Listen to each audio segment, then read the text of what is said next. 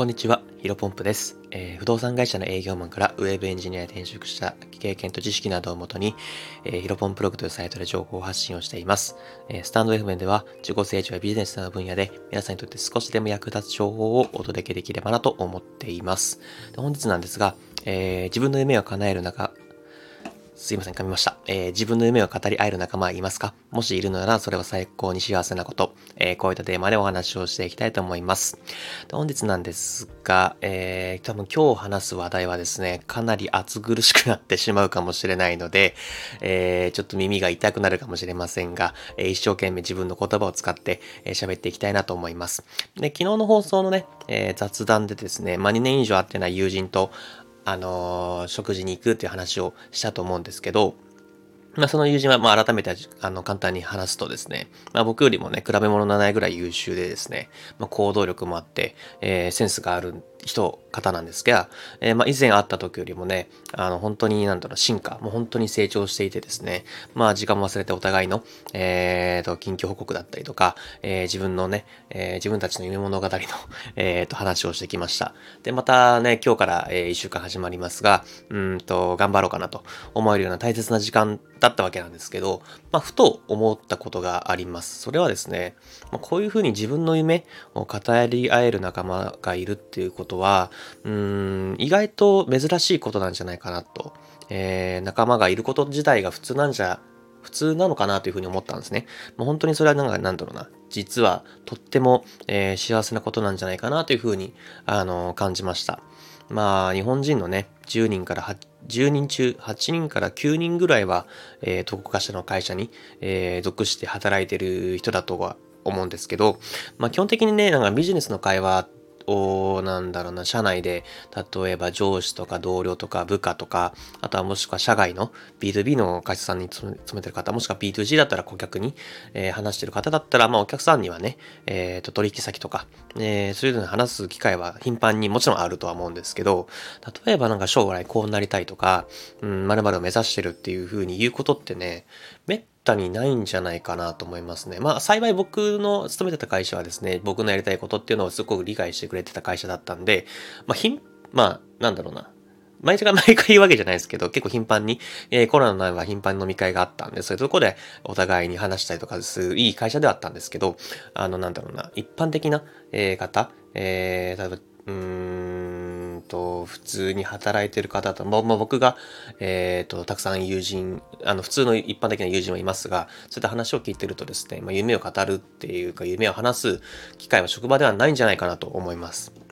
まあ、それはね、まあ今職場関係とか会社関係の話をしましたが、それはもちろんのことですね。まあ親友とか家族とか、あとは恋人とかにも話すことがないっていう人がほとんどなんじゃないかなというふうにね、えっ、ー、と、昨日改めて感じたんですよね。で、僕はね、本当にね、幸せなことに、まあ改めて考えたら、うーんと、昨日会った人、友人も含めて、本当にね、上数であるんですけど、あの、本気で自分の夢を語り合える仲間がいます。本当にね、これはね、あのー、幸せなことなんだなというふうにしみじみ昨日感じましたね。まあもちろんね、もっともっと、えー、今は片手で数えるぐらいしかいないんですが、もっともっと増やしていって、えー、と、自分の夢を追いかける仲間を増やしていきたいなと思いました。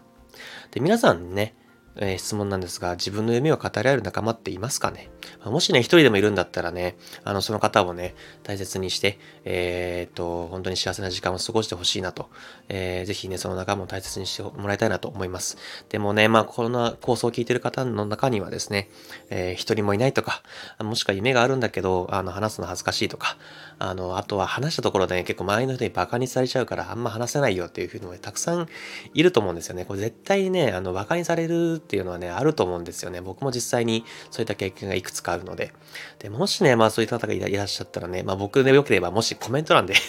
教えてください。あの、僕が夢を語り合えるね、仲間になりますよ。で、まあ本当にね、6日前の確か放送で僕、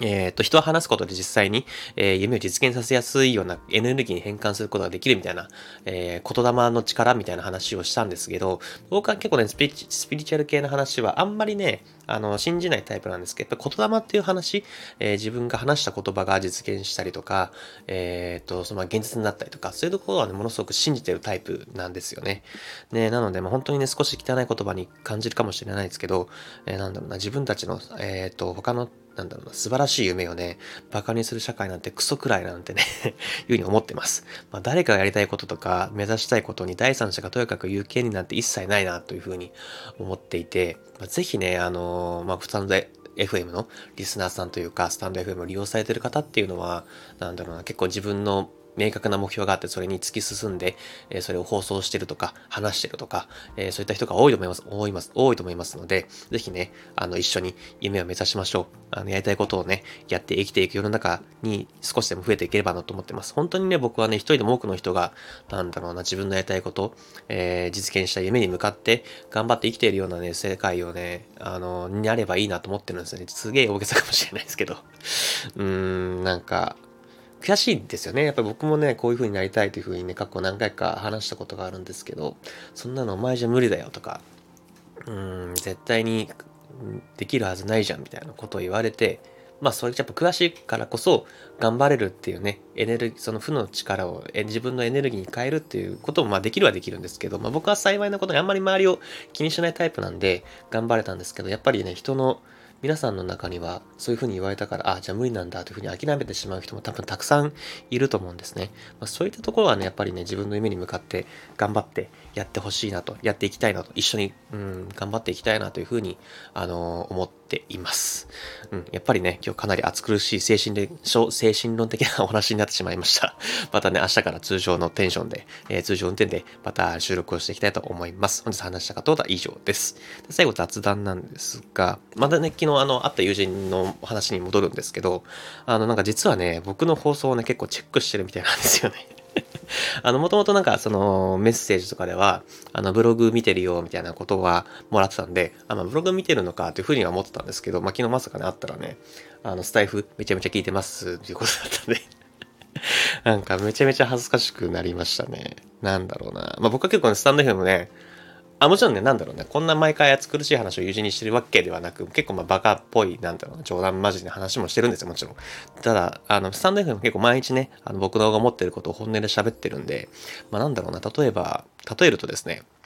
まあ、温泉と友達行くじゃないですか。で、大体皆さん普通にタオルとかで体隠すと思うんですけど、そのタオルをね、取り上げられて真っ裸見られてるような感覚になりましたね うん、それで確認近い感じで恥ずかしいな思いをしました。まあね、あのー、本当のね、リアルな知り合いにも聞かれてるなっていう風な、このね、昨日感じたんで、まあ、改めてちゃんとした内容をこれからも話していかないといけないなというふうに、えっ、ー、と、改めて感じた瞬間でもありました。そしたらね、引き続き明日も、えー、明日からもですね、自己成長やビジネスに役立つ情報を少しでも発信していきたいと思います。で今日もですね、新しい時代をコツコツ歩んでいきましょう。お疲れ様です。